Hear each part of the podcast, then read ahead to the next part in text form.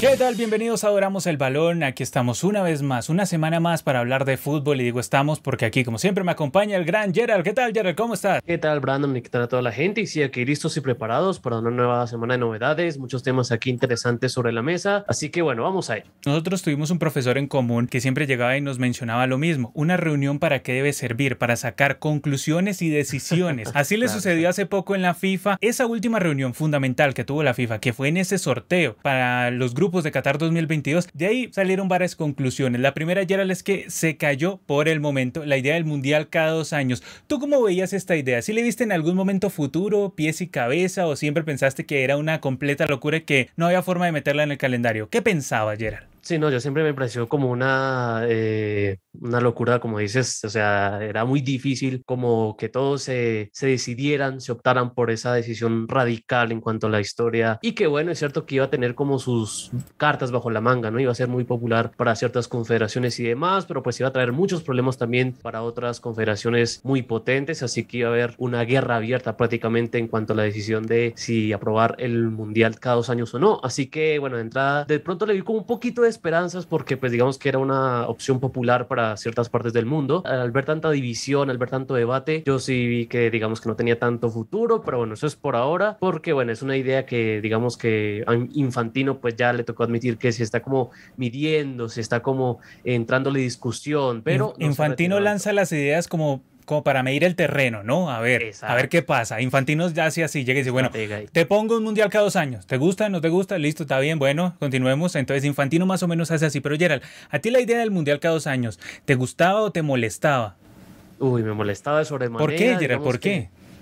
No, no, digamos que en ese sentido, pues cuando se trata de mundiales, yo soy muy ya muy clásico. Muy quisquilloso, ya era muy quisquilloso, lo vemos hoy con su camiseta de Alemania 74, entonces por eso, hermosa camiseta Gerald, un gran momento de, Alemania. En ese momento no estaba reunificada, pero bueno, de todas maneras quedó campeón ante la selección de la que también tienes camiseta, de aquella final, también hay que decirlo, de, de los Países Bajos, ya no le podemos decir Holanda, entonces de los Países Bajos, pero sí, a ver, tú eres más por el lado de lo clásico, Gerald, pero ¿qué es lo clásico en cuanto a tema de mundiales? Recordemos que los mundiales primero era por invitación, luego por clasificación, primero eran 24, luego 32, ahora 48, Gerald. Entonces, ¿qué es lo clásico en un mundial? Dime, por favor bueno, digamos que ya repito, me remito mi experiencia, que pues bueno, eh, yo crecí viendo mundiales cada cuatro años, de 32 equipos, y es cierto que es cierto, esto es como muy relativo, porque pues a la, en su momento a la gente le pareció demasiado que el mundial se extendiera a 24 equipos y luego a 32. Claro, es que es cuestión de acostumbrarse, por eso yo te digo, o sea, en su momento era de 24, recordemos, o sea, antes por ganar un partido no te daban tres puntos, te daban dos, o sea, el fútbol cambia, la vida cambia, lo único constante en la vida es el cambio, Gerald.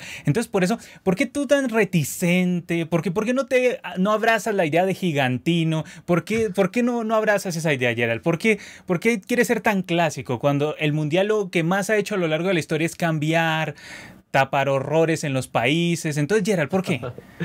bueno, digamos que también hay que ser convenientes que, digamos que la, la, periodicidad nunca se cambió. Es cierto que el Mundial ha tenido y el propio fútbol ha tenido muchos, muchas modificaciones, pero pues siempre se mantuvo unos cuatro años. Entonces era como algo mucho más radical tal vez de lo esperado. Tal vez te puedo admitir un poco el cambio de los equipos, porque bueno, tal vez abre un poco el, torneo para más partes del mundo. Es cierto que tal vez va a perder en cuanto eh, nivel un poco, pero pues bueno, digamos que puede haber ciertas eh, cosas que podemos negociar con ese cambio de, digamos, en cuanto a la expansión de su formato, pero ya en su periodicidad me parecía demasiado, o sea, como de forzar tanto y ya no iba a ser tan especial como ha sido toda la vida, o sea, algo que es un torneo súper exclusivo y que digamos que varios jugadores se se, se, dedican toda la carrera prácticamente en tener la oportunidad de disputar uno, así que se va a tener un poco esa esencia de ese eh, mundial mítico al que hay que esperar cada cuatro años, el que clasificarse es difícil y demás. Entonces, bueno, me parecía tal vez un poco ya radical de un momento a otro ponerlo cada dos años y que, bueno, dentro de todo también iba a traer unos cuantos problemas en los calendarios de muchas competencias y, pues, bueno, me parecía como algo muy forzado que iba a traer más problemas que de pronto soluciones, pues, digamos que para algunas federaciones iba a ser como bien recibido recibido y pues Infantino iba a prometer premios pues prácticamente multimillonarios y pues digamos que el fútbol de varias partes del mundo se iba a beneficiar, se iba a ver beneficiado si es que pues esos fondos llegaban a donde deberían llegar, pero bueno, digamos que ya es algo como te decía, personal, que es como que se, se mutara tanto esa tradición del mundial de cada cuatro años, entonces bueno, por ese lado era, y más que todo como mis resistencias a este mundial bienal que de momento volvió a la carpeta. Gerald, yo entiendo, a ver, por lo que te escucho, entiendo que tú negocias que te metan una enorme cantidad de equipos. Lo que ya no negocias de tajo es la periodicidad del mundial. O sea, que sea cada cuatro años, eso no lo negocias. Eso sobre la mesa no lo pones. De ahí no te mueves. no hay punto de retorno para Gerald por la periodicidad de los mundiales. Si es que digamos que el mundial tiene ese toque de que es exclusivo que no es cada año, lo cual lo hace como más deseado, se hace desear, distinto pues a torneo, un torneo que tenemos por aquí en Sudamérica que poco se hace desear porque pues básicamente a veces es cada tres años, otras veces cada año, otras veces cada cuatro años. Ahora se supone que va a ser cada cuatro años, vamos a ver, vamos a ver. Si en el camino nos aparece algo misterioso, algún dinerillo que haga que el 2023 de pronto nos inventemos otra Copa América, entonces no sabemos. Pero el caso es que sí, digamos que tiene ese factor de que es un torneo que se hace desear, que es un torneo que parece exclusivo, aunque bien te comentaba Gerald que antes era de 24, luego pasó a ser de 32, siempre porque el presidente de turno de la FIFA quería los votos de más federaciones. Entonces siempre el presidente de turno de la FIFA quería los votos de esas federaciones que no lo apoyaban mucho, llegaba y decía yo les prometo un mundial ampliado. Así llegó Infantino con su promesa del mundial de 48 equipos y ese sí está aprobado y ese sí se va a jugar en 2026 y ese sí creo que no hay marcha atrás en cuanto al formato, Gerard. Y hablando del formato de ese mundial, tú hace poco hiciste un video muy lindo, muy lindo, que me dio cierta esperanza, pero al mismo tiempo me dio nostalgia, porque tú en ese video hacías el ejercicio de lo que en algún instante, hace unos años fue noticia, es que quizá el Mundial de 2022 podría tener 48 participantes. Me acuerdo que eso se puso sobre la mesa en un instante cuando desde Qatar pegaron el grito en el cielo y dijeron, no señor, a nosotros nos dijeron que era un Mundial de 32, a mí FIFA no venga aquí a cambiarme las reglas, que es que tengo que hacer, tengo que aliarme con Oman, tengo que aliarme con Kuwait para, para meter más partidos, entonces no, no, no. Entonces, porque la idea de la FIFA originalmente era que ese formato de 48 selecciones empezara en Qatar Qatar. Pero no se hizo porque Qatar puso el grito en el cielo. Pero el caso es que el que sí se va a hacer es el de 2026 con 48 selecciones, Gerald. Tú hiciste hace poco el video sobre este formato del Mundial. ¿Qué, qué tanta es la modificación de cara a lo que sería en 2026, Gerald? Sí, bueno, digamos que todas las confederaciones ven ampliadas sus, sus, cupos, las que tienen comparación hoy en día, algunas más que otras, es cierto. Conmebol es la más beneficiada, hay que decirlo, ¿no? De arranque, Conmebol tiene el, ¿cuánto? El 60% de sus participantes asegurados, más del 60, el 65% de sus participantes casi metidos en el Mundial, casi toda la Conmebol iría, Gerald, lo cual pues llama bastante la atención porque, pues digamos, el nivel de competencia, uno creería que baja. Bueno, igual tengo mis teorías sobre eso, pero sí, Gerald. Continúa. Algo que me llama mucho la atención es el formato del Mundial en sí, Gerald. ¿Qué tanto cambia con respecto al que tenemos ahorita de ocho grupos, eh, de cuatro equipos cada uno? Sí, bueno, habría mucho más grupos, si no estoy mal serían 16 de 13 equipos y eso haría que la fase de grupos fuera ya prácticamente una fase final porque son solo dos partidos por zona, digo por selección, entonces pues te juegas casi que todo en un solo partido y pues digamos que ya tendrías, eh, si fallas en ese ya pues tendrías que casi las maletas hechas o si no pues te puedes esperar de un milagro en el segundo partido, así que bueno, se abriría como mucho más la fase inicial un poco, pero es cierto que tal vez encontraríamos un poco eh, países más inusuales. Eh, es cierto que pues este es como el motivo ya a fin de cuentas para la expansión de cupos, que se le diera más oportunidad a las naciones que difícilmente bajo el formato de 32. A las que le dieron sus votos a Infantino. Sí. Exacto, o sea, que ven un camino rápido ahí en cuanto pues se abren más cupos, bueno, entonces no tengo que tal vez eh, apostar a un gran proyecto, apostar a mejorar mi fútbol local de pronto, sino que, bueno, tengo más cupos y pues tal vez con un equipo ya más terrenal y no, no tan preparado me alcanza para clasificar y pues bueno, eso se vería eh, prácticamente en, bueno, como decías, en Sudamérica, que prácticamente el 65% de la confederación podría ya estar en un mundial. Luego CONCACAF incrementa un poco a 6,5 cupos, ya tendría un par más, digo, tres más, tres y medio más, aunque pues recordemos que CONCACAF como va a estrenar este eh, formato del 2026, también se va a ver beneficiado en el hecho de que en el torneo de repechajes, en el mini torneo de repechajes que se va a hacer, ahí goza con un cupo extra, pero también está por verse si la FIFA le da todos los tres cupos a los tres anfitriones o eh, da alguna especie de preferencia por algún otro, porque pues según la letra pequeña dice que el Consejo de FIFA es el que determina, en caso de haber un mundial con muchas sedes, determina cuántos países van a tener la plaza directa. Así que bueno, veremos cuál será el caso del Mundial de Norteamérica, pero bueno, de entrada... Ya, por, por cantidad, a ver, por cantidad de estadios que ofrece cada país, Estados Unidos debería ser el que ah, fijazo, fijazo, porque es más un Mundial de Estados Unidos con Canadá y México como invitados, ¿sí? Algunos partidos. Algunos partidos van a jugar en Canadá y México, ¿sí? pero el carambombo grande va a estar en Estados Unidos. Eso es, no hay lugar a dudas que vuelve el Mundial del 94, pero recargado, recargado, totalmente recargado. 48 equipos. Vamos a ver si esta vez en Estados Unidos, de por Dios, si le ponen cuidado al Mundial, ¿no? Porque pues en esa época pasaba el Mundial y allá, ni idea. O sea, está emocionado todo el mundo menos ellos. Una cosa de verdad cultural muy llamativa, muy llamativa. Pero yo creo que las cosas han modificado, ha cambiado. Tanta inmigración ha hecho también que en Estados Unidos se vuelve un deporte no el más popular. Difícilmente lo va a ser en algún momento, pero sí de los importantes. Está entre los cuatro, por ahí está. Yo creo que con este Mundial de 2026 se va a potencializar eso. Pero Gerald, para pasar en limpio, entonces con Mebol pasaría de 4.5 a 6.5. Entonces, entonces tenemos, bueno, casi siete selecciones de Conmebol podrían ir al Mundial.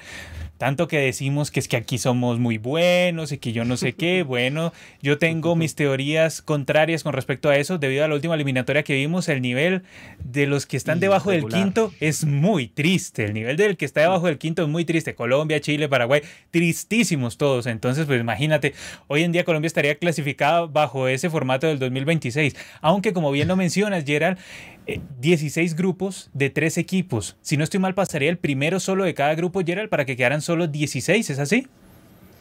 Eh, me falta confirmar, es que tengo también la sensación de que de pronto son solo son dos para luego hacer una ronda de 32 avos y luego sí octavos y demás, pero ya, ya te confirmo. Listo, listo, Yara. Mientras tanto voy comentando las otras, las otras eh, confederaciones. UEFA pasó a tener 16 cupos rumbo al Mundial 2026. África 9.5. África que también en tema de viajes, de circunstancia especial de cada país es una de las eliminatorias, si no la más complicada de todas. Asia pasará a tener 8.5 y la OFC 1.5. Aplausos por la OFC porque la OFC siempre era la ignorada de la conversación. Ese botico fue para infantil junto a también los de Asia, también los de África, ¿sí? Entonces tenemos ahí una gran modificación. Lo que se ha comentado, por ejemplo, en CONCACAF hasta el momento, es que está confirmado lo que tú mencionabas, seis cupos y medio, y que las tres anfitrionas, tanto Canadá, México y Estados Unidos, irían directo y que luego el resto tendría que pelearse por los otros 3.5 y que ahí entonces entrarían al hexagonal o octogonal, depende cómo lo definen en su momento con CACAF. Que vuelvo y digo, Gerald, de cara a lo que van a ser los mundiales de aquí en adelante, yo esperaría la coherencia de una fusión con Mebol y con CACAF. Y así hacemos de una vez los, 12, eh, los 13 cupos, ¿no? Serían al final 13 cupos. Si sumamos los dos, serían 13 cupos. Entonces, ahí yo espero, yo espero esa coherencia que no va a existir y que no, no esperamos, la verdad, porque con CACAF y con Mebol nacieron separadas y van a seguir separadas hasta el fin de los tiempos, tal parece, ¿sí? Entonces, en ese sentido, yo no espero nada distinto. Pero a ver, Gerald, ¿cómo sería el formato aquí? ¿Cuántos avanzarían? ¿Qué tienes? Sí, bueno, eh, es que todavía no puedo confirmar bien porque pues es una información que no se ha tratado últimamente, pero pues ya, ya estoy en ello. Listo, dale, Gerald. Mientras tanto les digo, en, en, este tipo de, en este tipo de mundial que la FIFA planifica, que llega y dice vamos a hacer 16 grupos de 3 y que intenta que lleguen más selecciones también es algo contradictorio, porque uno llega y dice, uy, van más selecciones, sí, pero llegan al muere porque tienes menos partidos tienes la presión más alta en cada partido. Si de por sí en el Mundial actual hay una presión altísima en cada partido, pues imagínate en el 2026, ¿sí? Entonces, o sea, clasificar, clasificas. La clasificación podríamos decir que es un carnaval. Ahora, cuando llegas al Mundial, es una batalla cada partido. ¿Por qué? Porque la FIFA llegó y se dio cuenta que había que ordeñar la vaca, ¿no? Entonces había que sacarle más plata. ¿Y cómo le podía sacar más plata? Pues acabando con lo aburrido que normalmente suelen tener a veces estos mundiales de 32 y es la fase de grupos. No le acaba del todo, pero ¿qué hace? Que cada partido de la fase de grupos eh, del 2026 en adelante sea a muerte, básicamente, que sea cada partido a muerte, ¿sí? que no haya especulación de ninguna manera o que si hay especulación, entonces las elecciones de, en todo sentido, eh, tengan que jugársela toda, porque no tienen mayor oportunidad, porque apenas son dos partidos. Entonces, al tener tan pocas oportunidades, aumentas el nervio, aumentas la expectativa y por lo tanto también aumentas la cantidad de gente pegada, aumentas la cantidad de gente pendiente. Entonces, en ese sentido, desde el punto de vista comercial, la hicieron olímpica, ¿sí? El señor la hizo olímpica. Uno de los pocos proyectos que le ha resultado, porque ya vamos a mirar otros proyectos que se le han caído estrepitosamente, también no por culpa de él, sino porque las circunstancias y el destino lo destruyeron. Pero el caso es que este es uno de los proyectos que sacó adelante y que tal parece que se mantiene como debe ser. Vamos a ver si con CACAF y Conmebol se unen. Yo no creería, están muy separadas, ya están haciendo hasta eh, la misma Conmebol declaró hace unos días en el marco del sorteo del Mundial de Qatar 2022, el presidente de Conmebol Domínguez llegó y dijo que, que pues los que se habían ido habían sido los de CONCACAF, ¿sí? O sea que aquí nunca se les echó, sino que ellos se fueron, porque no, que no era compatible con sus calendarios y que yo no sé qué, y que para aquí y para allá. Pues yo creo que ambos tienen culpabilidad en ese sentido. Igual, en el tema de cupos, cada uno aumenta. Ese es el Mundial de Gigantino. Rumbo a 2026 se supone que cada clasificación va a ser un carnaval. Entonces, Gerald, ¿tienes cuántos avanzarían? Sí, exacto, exacto. Ya puede confirmar y efectivamente dos por cada grupo. Dos por cada grupo. Eh, avanzarían para formar una eh, fase de 16 avos ahí, pues quedan 32 equipos ahí. Muy Europa League, ¿no? Sería muy Europa League del tiempo pasado. Muy sudamericana, muy Copa Sudamericana se me hace. Sí, ya tenemos unos fixtures, unos cuadros mucho más grandes ahí. Hay que hacer a los escuditos más pequeñitos porque pues hay que entrar ahí para que entren todos los 32 y luego ahí sí ya entra a octavos, ahí sí ya son eliminación directa, ¿no? Lo clásico, octavos, cuartos, semis y finales. Sí, o sea, lo que quieren hacer, como te digo, Gerald, es reducir la mayor cantidad de partidos en la fase de grupos para que el torneo sea atrayente de principio a fin y que cada partido tenga un significado más especial de lo que actualmente tiene. Porque hay que ser sinceros, en estos, en estos mundiales de 32 equipos también hemos visto partidos tristes en la fase de grupos y en donde uno llega y dice, mm, como que me sobra un partido, ¿no? Uno dice como que me sobra un partido aquí, como que está complicado. Entonces, la idea de ellos es que el mundial sea apasionante, no sé si también jugado, eso ya es otro tema, pero sí que sea apasionante y que sea de puro nervio, que qué cosa mueve más que el nervio, ¿sí? Que sea de puro nervio de principio a fin. ¿Para qué? Para vender derechos de televisión, más eh, naciones eh, metidas en los países, eh, metidas en el mundial. Entonces, en ese sentido, comercialmente, como te digo, sensacional lo que hicieron. O sea, unos comerciantes unidos auténticos, los de la FIFA. Pero cada dos años no va a ser una de, las, de los planes frustrados de la FIFA. Y aquí tenemos una lista de planes frustrados que ha tenido la FIFA. A ver, Gerald, hagamos un repaso por cada uno de estos planes frustrados que ha tenido esta presidencia de Infantino, que recordemos, Infantino era el de los sorteos en UEFA y ha salido lanza en riestra contra UEFA a lo largo de su mandato de FIFA. Entonces es bastante llamativo. De hecho, según las informaciones que estuvimos leyendo, no se habló durante un año por la idea del Mundial de Clubes ampliado con el presidente de la UEFA, con Seferín. No se habló durante un año con él y desde la UEFA se le acusa que quiere destruir a la UEFA a pesar de que él hizo parte de la UEFA y era el de los sorteos de la UEFA, Gerard. Entonces, ¿cuáles han sido los planes frustrados que ha tenido nuestro amigo gigantino?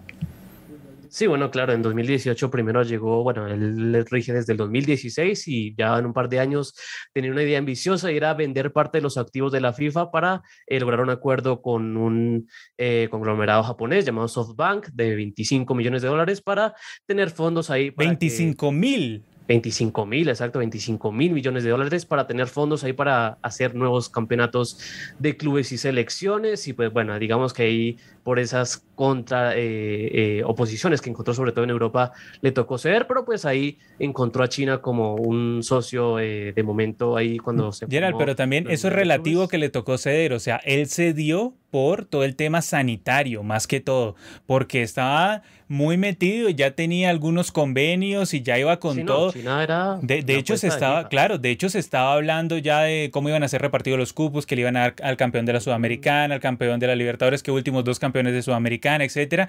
Ya estaba casi que todo presupuestado, pero apareció la salvación de UEFA, porque en realidad esto es la salvación de UEFA. ¿Por qué? Porque esto implicaría un ataque directo a su producto, el producto estrella de la UEFA, que es la Champions League. Ese es el problema, que un mundial de clubes ampliado y bien, bien pagado, bien distribuido, donde los equipos lleguen y digan, bueno, esto no es un mundialito ese que me toca ir a jugar allá en diciembre, sino que este sí es en serio. Entonces ahí a quién le pegas? Pues a la UEFA Champions League. Entonces claramente la UEFA, ahí fue que empezó la primera pelea con Infantino. Se salvó la UEFA, ¿por qué? Por el tema sanitario, por el tema de la pandemia. Pero de no haber estado eh, el tema sanitario y demás, yo creo que se hubiese llevado a cabo este Super Mundial de Clubes, que me acuerdo que lo comentamos, que pintaba interesante, que todavía la idea está rondando, no ha sido de todo un plan frustrado, que se aplazó sí, pero sigue rondando por ahí la idea y es una de las grandes ideas que tiene Infantino. Vamos a ver cuándo la lleva a cabo, porque la idea es que se haga en China y es que no hay forma de entrar a China. Entonces ahí estaba muy, muy complejo complejo, Gerald. Pero a ver, ¿qué es lo otro que se le cayó? Que ya lo habíamos comentado. Sí, bueno, lo, lo, mencionábamos, o sea, lo que fue la expansión del Mundial de Qatar, que inicialmente en 2019 alcanzó a encontrarse unas informaciones de que de pronto adelantaban el cambio de formato y lo ponían de una vez eh, al país árabe, pero pues bueno, eh, digamos que Qatar no estuvo de acuerdo, no, no, era lo que había formulado en el contrato y demás, y porque le hubiera tocado sí o sí repartir eh, partidos con varios de sus, países vecinos. Con Oman y Kuwait con los que tenía ciertos problemas en ese, a esa altura en ese año 2019 porque había un bloqueo económico a Qatar y demás, había problemas ahí, entonces no era viable, entonces ya les tocó rechazar esa opción de adelantar el formato de 48 equipos y dejaron a Qatar como el último mundial, probablemente con 32. Ya lo hubiéramos ido. Ahí sí hubiéramos ido. si hubiese sido el mundial de Qatar de 48 equipos, pero no. No, el nivel futbolístico no dio para clasificar a uno de 32, que de por sí hay que decirlo, ya es grande, porque antes era, iban solo 24, aunque en el mundial era más benévolo, porque pues a veces pasabas como, como mejor tercero también, entonces era más benévolo. Yo creo que tenía más gracia ese a veces, Gerald, porque, o sea, van menos, pero es más benévolo, en cambio no como pasa hoy en día en el mismo Mundial de 32 equipos, Gerald, a veces te pega muy duro. Veamos, por ejemplo, el caso del mismo Perú en Rusia 2018, o sea, gana un partido ante Australia, pero ya el hecho de caer ante Dinamarca y ante Francia, lo dejó por fuera de una vez. En cambio, con ese formato, si, si, hubieran sido solo 24 selecciones, quizá hubiera rascado un poco para avanzar a la siguiente ronda, que fue lo que le pasó a Colombia en Italia 90, que rascó y avanzó a los octavos de final como tercero. Entonces, vemos que ¿Qué, es mejor, Gerald? ¿Que vayan más o que vayan menos, pero que tengas más oportunidad en el Mundial? ¿Tú qué prefieres? Para mí, a ver, es que es, que es brava, es brava, es brava, es, brava, porque, a pues, ver, si yo te digo, van a ir menos, van a ir menos, pero en el Mundial tienes más oportunidad. Entonces, ¿tú qué, tú qué decidirías? Y bueno, digamos que si tienes en el mundial, digamos que el mundial hay veces eh, te exige demasiado porque pues tienes que rendir al 100% en cuestión de semanas.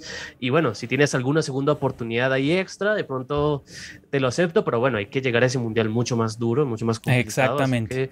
Eh, de entrada, bueno, tal vez así rápido te diría eh, que prefiero más oportunidades en el mundial. En, ese, en, el mundial. En el mundial, listo. Más oportunidades en el mundial. Sí, igual, yo creo que con este mundial de 48 equipos vamos a tener como un mix, ¿no? De lo que es el de 32 con los que eran de 24, Gerald. ¿Por qué? Porque lo tienes relativamente sencillo para clasificar, relativamente, también hay que decirlo, porque en otras confederaciones van a sufrir más que en Conmebol para clasificar. Y luego en el mundial tienes más segundas oportunidades. Eso sí, juegas al muere cada partido, pero tienes un poquito más de oportunidad por lo que me mencionas, que avanzan los dos, dos de tres. Entonces, o sea, si te quedas eliminado, sí sería una tristeza terrible porque, a ver, maestro, pasan dos de tres, ¿sí? no es como ahorita que pasan dos de cuatro. Entonces tienes una oportunidad más. Yo creo que es un mix y un mix en donde están haciendo muchísima plata. Pero como bien dice Gerald, el Mundial de Qatar 2022 con 48 equipos, eso se cayó. Uno de los planes frustrados de Infantino que de 32, de 48 será en 2026. El otro tema era el nuevo Mundial de Clubes de 24 equipos cada cuatro años, que este lo que habíamos mencionado, el Super Mundial de Clubes, todo este tema. Y ahora lo que se especula es que incluso, o sea, no solo no se ha abandonado la idea, sino que se ha aplazado. No solo no se ha abandonado, sino que ahora lo que se piensa bajo la mesa es que se amplía a 32 equipos este Supermundial de Clubes, Gerald. Esto sí es un manotazo, esto es un puñetazo derecho a la cara de UEFA, Gerald. O sea, porque obviamente esto llega con premios grandísimos y si metes 32 clubes del mundo, es, es una afrenta directa a la Champions League. Claro, que UEFA regañadientes aceptó que, bueno, no, en teoría no aceptó, pero pues eh, ahí medio admitió que de pronto ocho, solo ocho clubes iban a ser parte del Mundial de 24 equipos, pero con 32, eh, que esperaremos, esperaremos algo parecido a lo que hemos hoy por hoy, 13, 10, es demasiado, entonces ya sería como replicar muchos partidos que podemos ver en la Champions en un Mundial de clubes y bueno, eso por supuesto a los bolsillos de Seferín y demás no les gusta para nada. Y es una competencia muy brava la UEFA Champions League, Gerard, muy brava la Champions League es una competencia grandísima porque, o sea, los equipos, ¿tú crees que los premios en un super mundial de clubes, un mundial de estos ampliado de clubes, van a ser menores? No, precisamente por eso había hecho ese acuerdo con SoftBank, conglomerado japonés, de 25 mil millones de dólares, precisamente porque los premios que en ese momento escuchamos eran astronómicos, eran de competencia directa con los premios de la, de la Champions League.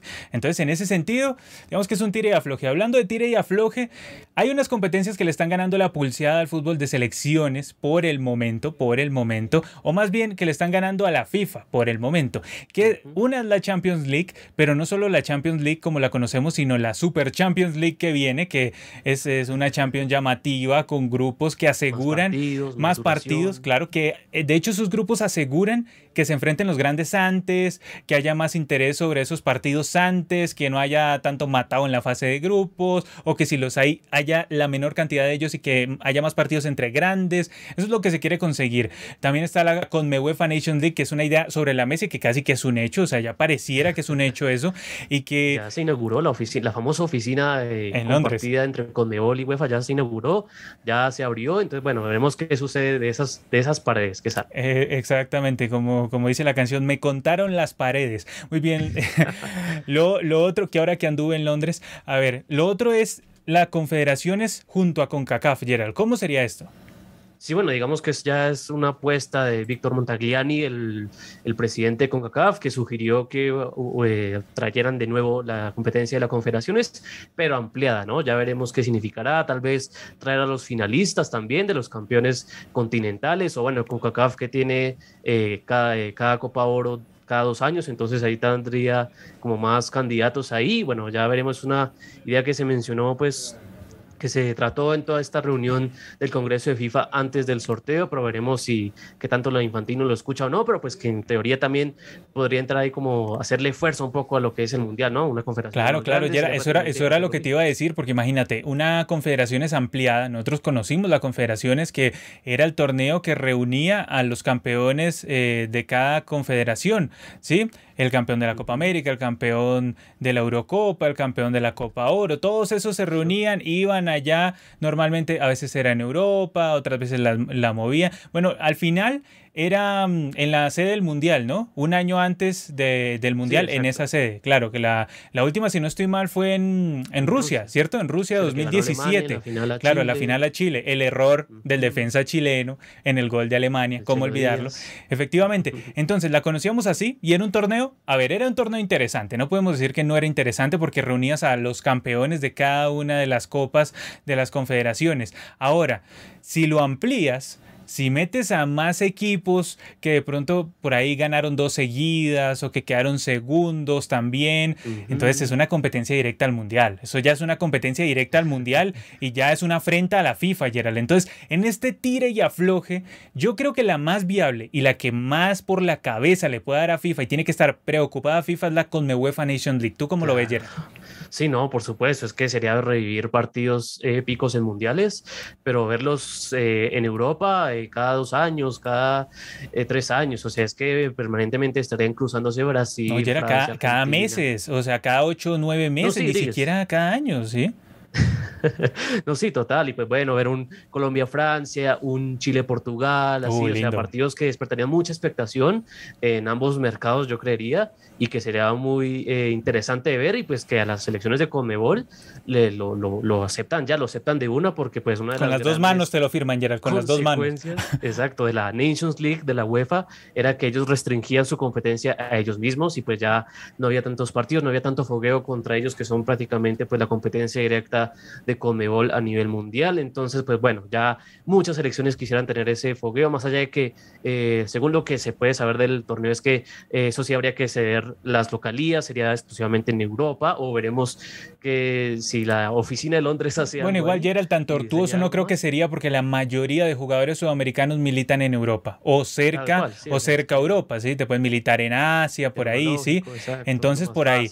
Ahora, la única que sufriría, Bolivia pero pues digamos que, que algún sacrificio... de la Liga 2, ojalá. Sí, sí, algún sacrificio habría que hacer, pero la idea en principio es que las inviten a todas. Ahora esto es frente tras frente, porque la FIFA llega y dice, voy a hacer mi supermundial de clubes ampliado, frente a la UEFA. Y luego la UEFA llega y dice, ah, sí, voy a hacer la UEFA Nations League, frente a la FIFA. Entonces, Gerald, este tira de aflo va a estar muy interesante. ¿Tú quién crees que sobreviva? Uf, eh, habría que ver cómo se desarrolla todo. Digamos, es que, es que, bueno, si bien FIFA puede decir que es un poco romántica al intentar competir contra eh, eh, Sudamérica y Europa, que sabemos que históricamente y pues actualmente siguen siendo como las mayores eh, potencias de fútbol en cuanto pues con jugadores y competitividad y demás de, de torneos. Pero pues bueno, FIFA eh, tiene su carta bajo la manga en Asia, en Norteamérica, ¿por qué no? Ahí tiene un apoyo económico también importante para hacerle frente a lo que puedan hacer con Mebol y UEFA. Así que para mí está muy interesante, o sea, es como esa guerra. Es un minuto a minuto, ¿no? Es un minuto a minuto. de directivos, saber qué, qué, qué, qué, dinero me consigo, a quién logro seducir y demás. Así que bueno, va a ser como interesante ese tiro de afloje en los próximos años que ya está planteado. Es que ya básicamente hemos visto eh, moverse cartas ahí, se mueven las jugadas, la, la, unión ya mucho más cercana últimamente entre Conmebol y UEFA, FIFA que ya está ahí eh, haciendo sus contactos, ya está haciendo ahí su red para ver si puede... Eh tener del todo junta África, Asia, Norteamérica y ahí competir. Así que bueno, va a ser súper interesante lo que veremos en los próximos años en cuanto al desarrollo de estas competencias y muchos más. Y veremos que todo eso desemboca en el futuro de competencias como el Mundial, Mundial de Clubes, la propia Champions, la Liga de Naciones y demás. Gerald, esto es como Infantino perdió una batalla, más no la guerra. Volverá, volverá en cualquier momento. Es como el que perseguía Terminator, Infantino, ahora que lo pienso. Muy bien, miramos aquí qué nos dice la gente. Gracias a todos por estarnos acompañando. Dice aquí Gaby Reyes, dice, arranca el show más esperado por toda Latinoamérica Unida. Hombre, hombre, qué emoción, qué emoción, qué emoción. Dice aquí Gabriel Steven. Hola muchachos, sé que no tiene nada que ver con el Mundial, pero ¿qué opinan del mal momento de Liga de Quito? Ya vamos a hablar de eso en nuestra, nuestros pronósticos, nuestros pensamientos con respecto a las decepciones y sorpresas de Libertadores y Sudamericana. Dice aquí Gabriel Reyes, es verdad, Liga está muy mal, es casi el mismo nivel que la de Chile. Es que en Chile, es que en Chile, es que en Chile hace mm. cuánto, bueno, digamos que Colo Colo pues, sacó un poquito la cabeza, pero esto hay que verlo al final. Aquí Franix Gaming dice saludos desde Charlotte. Muchas gracias, Frank. Aquí dice Juan Cerruti, buenas genio. ¿Alguna vez se van a rotar para hacer el resumen de Libertadores y Sudamericana? Hubo un instante de la vida en el que yo hacía los dos y creo que ahora mentalmente estamos bien, cada uno haciendo... cada... Es que Sudamericana ya con, con, con, toda una fase de grupos, yo me imagino, o sea, ¿te imaginas todavía haciendo los videos de Sudamericana también? No, ya creo que ya estaría calvo, calvo ya estaría. Uy, pesado, muy pesado. Muy pesado, es mejor así distribuir las cargas. Y recordemos que siempre en los equipos tiene que haber rotación, siempre tienen que distribuir bien las cargas para que no haya, pues sí, una sobrecarga muscular. Y aquí sería una sobrecarga mental.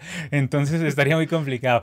Aquí Gaby Reyes, miembro hace 26 meses, más de un año como miembro. Muchas gracias a él y a toda la gente que confía en nosotros. Llega y nos dice, Brandon y Gerald, ¿qué opinan de lo que dice Enero de agregar a países de CONCACAF con Mebol? Hay un video donde habla del tema. Para nosotros siempre ha sido viable que se junten con Mebol y con CACAF. Lo hemos propuesto, hemos aunado porque eso se dé. Lo que pasa es que de lado y lado como que siempre, no sé, son como esas novelas mexicanas larguísimas en donde uno sabe que tienen que terminar juntos los protagonistas, pero pasa algo, alguien se muere, algo pasa, alguien se pelea, parece que van a estar juntos y se separan. Con Mebol y con Cacaf son así, o sea, llega un día Domínguez y dice, no, pero es que los que se fueron fueron ellos, nosotros queremos que vuelva, vuelve Pachuca, eso casi que mejor dicho le rogó al, grupo Pachuca que volviera, a la Libertadores y yo no sé qué, y luego allá responden, no es culpa de nosotros, es culpa de CONCACAF, y así queda todo. Entonces es como una de esas novelas mexicanas larguísimas que meten 500 capítulos, que uno sabe que van a terminar juntos uno y otro, pero pues no sé, para alargar la trama, yo qué sé, aquí Kamen Rider Spanish dice, ¿qué opinan de la invitación de Domínguez al grupo Pachuca, lo que estaba mencionando, para jugar la Libertadores? ¿Creen que quede en nada o ya se abrió una suerte de caja de Pandora para que vuelva México a Sudamérica? No hemos visto nada concreto últimamente, o sea... Gerald, es una novela mexicana de esas largas, largas. sí, sí, a ver, ¿cuándo hace el giro, cuándo hace el giro el guion, por favor? Ya, ya es tiempo. sí, sí, cada, cada año nos dicen lo mismo. ¿Les gustaría que vuelvan? Sí, nos encantaría, siempre los hemos sentido cercanos, siempre los hemos sentido primos sudamericanos, no son sudamericanos, pero los sentimos primos, ¿sí? Entonces, nos encantaría que volvieran. ¿Cuál es el problema? Que con Meoli y con CACAF están ensañados en hacer una novela mexicana de 500 capítulos en donde parece que se van a unir y luego no se unen, ¿sí? Esto simplemente es otra de las muchas declaraciones. Ustedes encontrarán luego mil videos en YouTube que llegue y diga, eh, se viene la unión con Mebol y con Cagaf. Nosotros mismos los hemos hecho pensando que ya viene. y no, está de nuestro lado. Sí, sí, un porcentaje está de nuestro lado, somos culpables, hay que decirlo también, pero el caso es que ellos no ayudan porque también nosotros queremos que se dé, pero ellos no, no sé, o sea, eh, te lo digo Gerald, es típica novela mexicana. 500 capítulos y con Mebol le dice a CONCACAF, yo quiero que vuelvas y CONCACAF dice, no es culpa mía, es culpa de tal, así, no, no, no es que no quiera, sino que no puedo. Bueno, no sé, así. No eres tú, soy yo. No eres tú, soy yo, mi amor es el mar, no quiero matarte, pero eso me obliga, no así. Gabriel Steven dice, Marini debió irse de la U hace meses, se nota la falta de profesionalismo de ese señor y de los jugadores desde que se pelearon con la hinchada, la dirigencia de Liga también es un desastre. Una lástima lo de Liga porque es un equipo importante de Sudamérica, pero una, siempre la directiva, o es la directiva, o es el técnico, o bueno, siempre hay algo, siempre pasa algo, como diría Marcelo Bielsa. Franix Gaming dice aquí, cracks, ¿será que el partido de Argentina versus Italia, la finalísima, será la apertura de la Copa Euroamericana, o mejor dicho, la UEFA Nations League? ¿Tú crees, Gerald, que ese sea la gran inauguración del golpe letal a la FIFA? pues bueno, ya se oficializó, bueno, por parte de las dos confederaciones, yo no sé ya es un hecho es un hecho. Yo no sé si, digamos que un, debate estaba por si FIFA le da como el aval oficial, si va a ser un torneo internacional oficial de FIFA. No sé si eso ya se aclaró del todo. Eso ¿eh? sería. o sea, eso sería como, o sea, si lo confirme de alguna forma, ya dice, bueno, eh, hay futuro, pero pues si no, y queda tal vez como en un amistoso para ya, eh, en términos oficiales de FIFA, ahí sí ya veremos. O sea, porque pues es cierto que es atractivo enfrentar a, a los campeones, pero pues bueno, si no tiene como ese respaldo de FIFA, que a fin de cuentas es el que también puede dar el aval y ahí, eh, estaría como difícil. Yo me acuerdo, yo tenía, bueno, Gerald también tenía un profesor de ciencia política que llegaba y nos decía, usted no solo debe ser legal, sino que debe ser legítimo. Entonces, aquí, ¿qué es lo que pasaría con el Argentina-Italia, con la finalísima? Digamos, si FIFA no le da el aval, no sería legal. Ahora, legítimo ante los ojos del mundo sí sería. Entonces, ¿qué ah, pesa más? ¿Ser legal o ser legítimo? Es como las Copas América. Para Conmebol son legales. Ahora, en la práctica, poco legítimas, ¿ves? Eso es lo que más o menos siempre sucede con estos torneos. Hay estas confederaciones, la FIFA, Conmebol, UEFA, etc.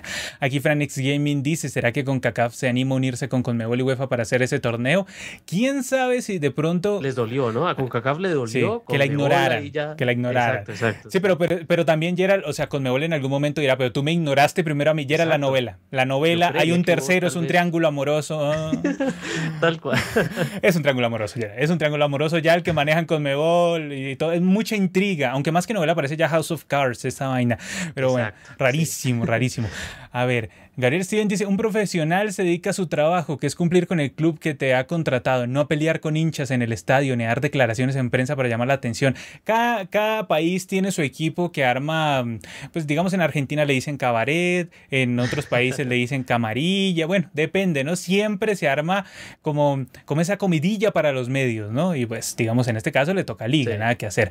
Aquí nos hace un aporte, muchas gracias, y dicen, cracks, ¿ustedes creen que el nivel general del Mundial se ve afectado con un un aumento de equipos. O sea, las selecciones que son buenas y que llegan con un gran nivel al mundial eh, van a seguir mostrando ese, esa faceta en el mismo mundial. El formato no creo que afecte mucho eso.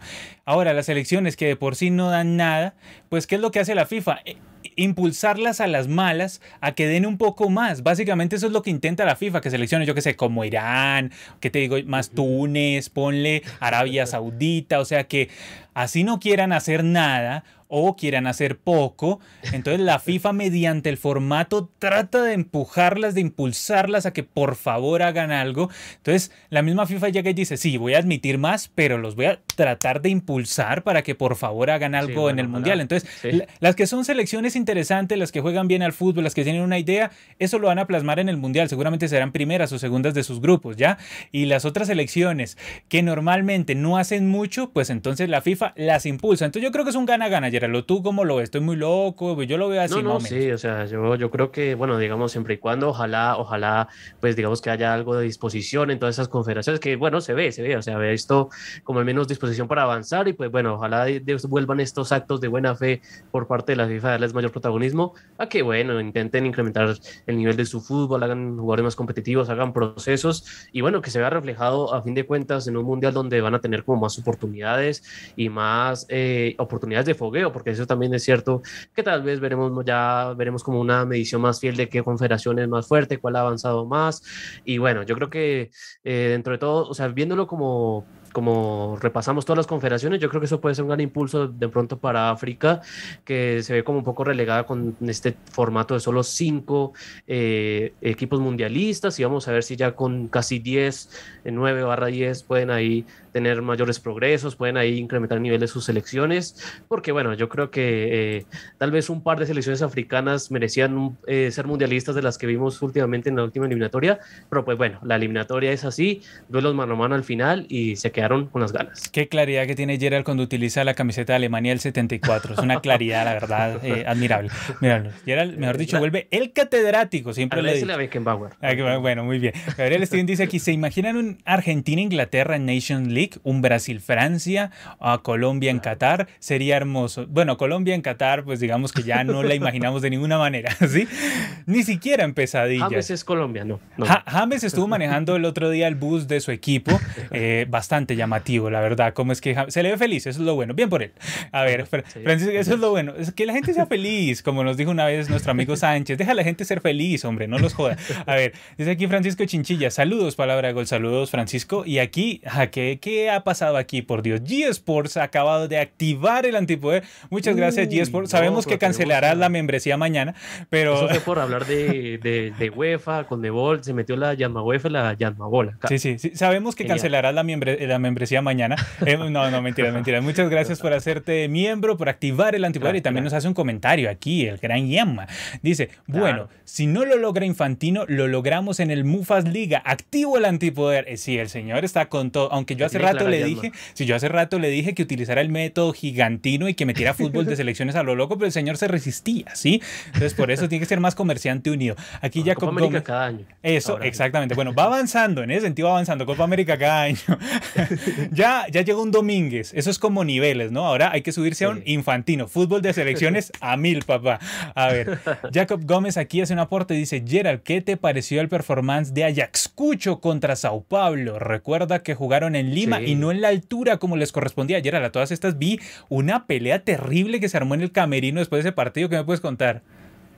Sí, no, bueno, aparte de eso, pues me sorprendió, de hecho, porque yo creía que iban a resultar un poco afectados porque eso fue casi que de emergencia que les notificaron. Bueno, eso ¿Pero por, qué, Yera? ¿Qué pasó? Se supone, yo pensé que iban a jugar en, en, su lugar. Sí, por, eh, creo que usaron el término crisis social, eh, lo cambiaron de, de eh, Huancayo, si no estoy mal, iba a ser eh, local Ayaxcucho y pues lo cambiaron de Huancayo a Lima, así como en las últimas 24 horas, así que bueno, esto tal vez iba a beneficiar a un Sao Paulo, pero pues digamos que el partido fue dentro de todo peleado y pues bueno, eh, Ayacucho que... Le ibas a decir Ayaxcucho y te arrepentiste. Gerald, por favor, dile Ayaxcucho, que es un estudio. intento, intercambiar, una Ayaxcucho y luego Ayacucho, pero no, sí me sorprendió, le compitieron sobre todo en el primer tiempo y pues con cuando tienen a, a Techera, Cristian Techera, el uruguayo, que es un jugador que me llama mucho la atención ahí como para revisar, para monitorear ahí, a ver, eh, le hizo un gran partido, en el, sobre todo en el primer tiempo, pero bueno, ya eh, con la energía desgastada, un poco ahí Sao Paulo tenía un poco más y ahí sobre el final ahí un penal un poco infantil dio la victoria a Sao Paulo, pero pues le costó y hasta yo creí que, que iba a fallar ese, esa, esa predicción, pero pues ahí el arbitraje estuvo de mi lado, pero pues gran, gran partido de, de Ayacucho y veremos que si da con mayor fuerza. ¿Cómo, le cuesta a Gerald decir Ayacucho? Ya no puede, ya, ya Gerald quedó Ayacucho, ya en su mente es Ayacucho. Pero Gerald, en ese partido yo recuerdo que cuando terminó, bueno, primero que todo cuando le dieron el penal a Sao Paulo estaban protestando, sobre todo en el banco de Ayacucho, decían que para qué pedían un penal, que no tenían cara para pedir un penal ya que eran brasileros. Entonces, ¿cómo se les ocurre pedir un penal con semejante actuación? En el, Nacional de Lima, uy, se prende candela. Es, es caos nacional, Gerald. Eso, eso amerita cambio de presidente. Eso amerita cambio de presidente. que le den un penal a un brasileño. Eso amerita cambio de presidente. Entonces, digamos, se enojaron mucho por eso y luego en, en la Boca Túnel, eh, una locura. O sea, se dieron, tocó llamar a la policía. Yo nunca pensé de verdad, en la vida nunca pensé que un partido Ayacucho Sao Paulo terminara en una terrible pelea. Eso te lo esperas de un Boca River, de un Peñarol Nacional, de un Peñarol contra Palmeiras, de un Peñarol casi con cualquiera, pero pues digamos, digamos que un Ayacucho contra Sao Paulo, pues digamos eso me llama bastante la atención. Eso sí que me llamó mucho la atención. Bueno, por aquí, ¿qué nos dice Francisco? Dice, yo he escuchado que lo de Conmebol em, se queja que había más posibilidades de ellos de enfrentar a las islas del Caribe que son malísimas y les bajarían el nivel. Pues digamos que Conmebol le apuesta más es a jugar con los pesados, ¿no? Con México, con Canadá, con Estados Unidos, con Costa Rica, no lo puedo olvidar, y hasta ahí van los pesados. De ahí para abajo son cuestionables todos. Entonces... Sí, no, pero bueno, es que habíamos hecho como, el, como la simulación, ¿no? Como sería como el ensayo de una Liga de Naciones eh, con Meoli y con Cacafa. Y bueno, no me parecería que, que, sí o sí alguien tuviera que jugar contra Islas Caimán. Tal vez de pronto por términos de. No, eso se hace una eliminación, Gerald. Eso se hace en fases previas. Eso, no tiene lío, la verdad. No, y pues bueno, hubiera sido. Pues bueno, vemos los, los, los, amistosos de siempre, ¿no? Tal vez un Honduras-Perú, un Honduras-Ecuador, un El Salvador, Chile. Pero pues bueno, digamos que también ahí aseguras unos buenos partidos con México, con Estados Unidos y pues con una Canadá que crece y también con la propia Costa Rica que le ha ganado en varias oportunidades a, a selecciones con Mebol, así que bueno, sería como ver el vaso medio vacío, pero también medio lleno y habría eh, duelos interesantes, aunque sea. Gerald normalmente habla de la pues. Sudamericana, entonces Gerald se va a mojar, como dirían los españoles, te vais a mojar con la Libertadores. Y yo me voy a mojar, hombre, con la Sudamericana. Entonces, Gerald, arranquemos con la Libertadores. Ya ah. pasó la primera fecha, ya no podemos especular demasiado. O sea, ya vimos a los equipos cómo es más o menos su rendimiento. Sabemos que esto es un juego de largo aliento, pero por el momento, a ver, en el grupo A que está Palmeiras, Emelec, Independiente Petrolero y Táchira, ¿crees que habrá sorpresa, que habrá decepción o que se mantendrá todo dentro de la línea que crees que va a pasar? Y bueno, veo muy difícil, o sea, va a ser como casi cantado que Palmeiras va a caminar ese grupo por lo que se ha visto hasta ahora. Pero bueno, la decepción tal vez puede ir eh, que Melec no logre ese segundo lugar de pronto. ¿Tú no ves a Melec, Gerard? ¿No lo ves? Es que jugó mal contra Independiente Petrolero, ¿no? Pero también estaba visitante. Está, tiene sus dudas, sí, está la cosa caliente con Rescalvo también en la interna. Así que eh, de pronto, de pronto haría la sorpresa ahí que Melec fallara y es que bueno, también a Táchira no se le vio tan bien. Es que ese es el problema, Gerald, no porque Melec sea muy bueno, sino porque Táchira es muy malo. Exacto, sí. O sea, tendría que fallar mucho MLG, eso sí, porque también Independiente Petrolero, bueno, le puso las cosas difíciles, pero pues también es un equipo que no llega tan potente, lo desarmaron un poco, o sea, no, no se puede reforzar del todo, así que eh, no lo veo, no lo veo. dependerá mucho de Melec si quiera fallar o no, pero pues no veo tantas sorpresas acá. Y no, no es decepción, ¿no? A menos, o sea, la decepción sería si Emelec no llegase a avanzar. o sea, eso sería una decepción, pero nivel para sacar a Rescalvo, ¿no? O sea, imperdonable, imperdonable. A ver, Gerard, en el grupo, este grupo que arrancó muy reñido, este de Paranaense, Libertad, Strongest y Caracas. A ver, aquí, ¿qué piensas? ¿Cuál puede ser la decepción, la sorpresa?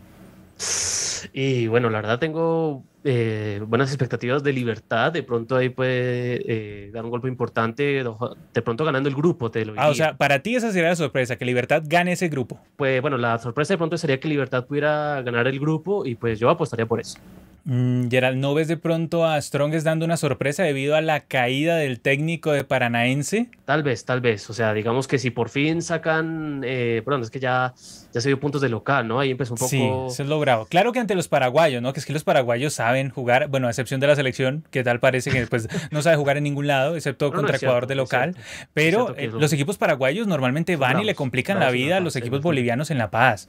Entonces, pues digamos que ahí igual está inestable el paranaense, aunque estos equipos inestables, eh, digamos que así estén inestables, siempre he dicho, así tengan un dummy en el banco técnico, te complican la vida. Entonces, para, ti aquí sería sorpresa que Libertad quede primero en el grupo, ¿sí? Sí, porque bueno, de entrada se puede esperar que Paranaense fuera el líder, pero pues bueno, los, mencionas, los problemas que mencionas y pues si Libertad coge regularidad y demás, y entonces todo tiene un, un plantel interesante y Garnero que ya ha sabido superar eh, varias fases de grupos en anterioridad, así que yo creo que puede ser ahí eh, potencial eh, liderato de Libertad. ¿Tiene carita de decepción Paranaense, Gerald? ¿Podría tener carita? Y si se descuida hasta de pronto, sí, aunque bueno, es difícil, es difícil que tal vez un equipo brasileño se caiga tanto, pero, pero bueno, veremos que, cómo termina desarrollándose las fechas y demás empezaron un poco ahí complicados, ya perdiendo puntos, a pesar de que de pronto se podía esperar que ya podían ir facturando, pero pues bueno, está abierto, está abierto. Yo me remito a como Paranaense quedó campeón de la Sudamericana. Me acuerdo que acaban de echar un técnico, tenían un interino, echaron un técnico, pusieron a Valentín, es que era el, nombre, el apellido del técnico que estaba ahí al, mando. ¿Sí era ese, sí o no, Gerald? Sí, sí, sí. Sí, sí, lo pusieron ahí. Y empezó regular la Sudamericana. Sí, por eso. ¿cierto? Y... Y, terminó campeón, o sea, él fue el que salió en la foto como campeón y ahora renunció porque perdió ante Sao Paulo 4-0. Entonces, eh, tenemos, no sé, un panorama en donde yo digo, así esté un Dumi en el banco técnico, esos tipos tocan música, o sea, esos tipos juegan. Entonces, yo no me confiaría bastante. En el grupo C, Gerald, tenemos al Bragantino Estudiantes Nacional de Montevideo y tenemos a Vélez Sarfield de Argentina, que arrancó mal, muy feo. Entonces, aquí, ¿cuál sería la gran decepción, Gerald? Que tú dices, uff, me decepcionaste. Si al final queda mal, a ver. Y bueno, es que esta lo veo, o sea, no espero demasiado de Vélez ni de Nacional de pronto. Y tal vez esperaría que la pelea estaría entre Bragantino y Estudiantes. No, pero ¿cuál sería tu decepción? ¿Que Vélez quedase último, por ejemplo? Bueno, a, a, ese nivel de pronto sí, que no aspira, no lograra ni siquiera la sudamericana, algo que también es, sería duro para un club argentino sobre todo, ¿no? Que siempre espera ahí tener competencia internacional, dar la pelea. Y si, bueno, si Vélez eh, desciende tanto, yo creo que sí, sería como sorpresivo, más allá de que, bueno, eh, no ha sido un año espectacular tampoco, pero, pero pues bueno, que ser último en Libertadores ya es otra cosa para un club argentino. O sea, sería decepción y sorpresa al mismo tiempo, una locura lo de Vélez. Y en el, en el resto de equipos, ¿tomarías tú como sorpresa que se cayera Braga Bragantino en algún momento? O sea, para ti sería una sorpresa increíble. Sí, la verdad, la verdad sí. O sea, viéndolo, haberlo, después de haberlo visto tanto en, en la Sudamericana el año pasado, estuve en semifinales del torneo paulista, sigue siendo un equipo difícil, con el mismo técnico, eh, lograron retener unos jugadores que les da como cierta esperanza para mantener la base de lo que hicieron el año pasado. Así que sí, a mí me sorprendería que Bragantino eh, no, no logrará superar eh, la fase de grupos. Gerald, ¿podría ser que entre Nacional y Vélez el que quede último te decepcionaría muchísimo? ¿Cuál te decepciona más que el otro? es que está complicado, aunque bueno, Nacional, eh, vamos a ver, tiene margen de mejor, es cierto, no tiene un, un inicio de año complicadísimo y bueno, vamos a ver si se toma confianza, pero sí, está claramente ahí esa pelea entre, entre los dos pero ah, no sé, es que me parecería más sorprendente que de pronto Vélez que fuera último, que de pronto Nacional, que ha tenido sus accidentes eh, y como venía este año no había tanta confianza con Repeto y eso, eh, no, no me extrañaría tanto que Nacional fuera último porque el grupo es difícil dentro de todo, pero bueno, veremos qué sucede. Para mí sí, me sorprendería más eh, Vélez último que tal vez Nacional último. Te decepcionaría mucho que Estudiantes no fuera primero, ¿no? ¿O, o qué? Claro. Claro, no, sí, es que Zielinski, el ruso, los tiene a tope, a tope en el fútbol argentino, tienen, tuvieron una gran presentación inicial en esta Copa Libertadores y bueno, estudiantes que tiene historia en esta competencia. y, tiene, unos delanteros, uff, tiene unos delanteros que, hazme el favor, eh, los quiero para mi equipo. De fútbol argentino hoy por hoy, así que eh, es potente y sí, sería sorprendente que hasta no liderara, yo creo. Gerald, en el grupo de Mineiro, Independiente del Valle, Tolima y América Mineiro, ¿aquí cuál crees que para ti sería sorpresa y decepción? ¿Qué esperas?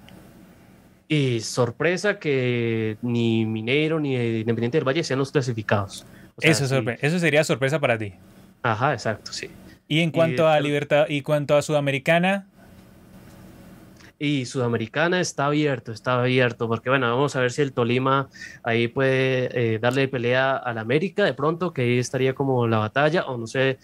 Eh, está, está, para mí está ¿sería una terrible decepción que Tolima quedara cuarto? No creo, no creo. Ya hemos no, no, o sea, te lo esperas. Te esperas que quede cuarto. Sí, ya fue, ya fue cuarto de Sudamericana, entonces pues no, no me sorprendería demasiado que fuera cuarto de Libertadores. Cuarto de grupo de Sudamericana, ¿no? No que quedó. Cuarto de grupo. De, grupo, que es triste, muy triste, porque hay que ser primero y quedas cuarto. Entonces, a ti no te sorprendería, a mí sí me decepcionaría altamente, pero bueno. Em, entonces, para ti sería una gran decepción, por lo que escucho también, que no pasara Independiente del Valle, porque arrancó muy bien. Y entonces, lo esperable para ti es que eh, Tolima que bueno, listo, listo. Bueno, digamos que para mí sería una gran decepción. Me rompería el corazón que el Tolima incluso quedase cuarto. Pero bueno, esto lo está diciendo Gerald, yo no. A ver, el grupo E con Cali, Owe Ready, Boca, Corinthians, Gerald. ¿Cuál sería aquí la sorpresa y decepción para ti? Y bueno, está, está eh, interesante este grupo después de lo que vimos la semana pasada. Eh, aprovecharon muy bien sus localías, aprovechando también las falencias de los, en teoría, favoritos, pero dentro de todo, yo creo que me mantengo ahí a pesar de que la primera fecha ahí de pronto va a condicionar. Pero pues sí, me seguiría sorprendiendo que de pronto se mantuvieran esas posiciones de que Cali y Always Ready eh, al final. O sea, ¿te sorprendería que alguno de los dos avance? Exacto, sí. Y, o sea, y, la gran decepción podría ser que, que yo qué sé, que, que We Ready quede cuarto. ¿Te decepcionaría o lo esperas o lo ves?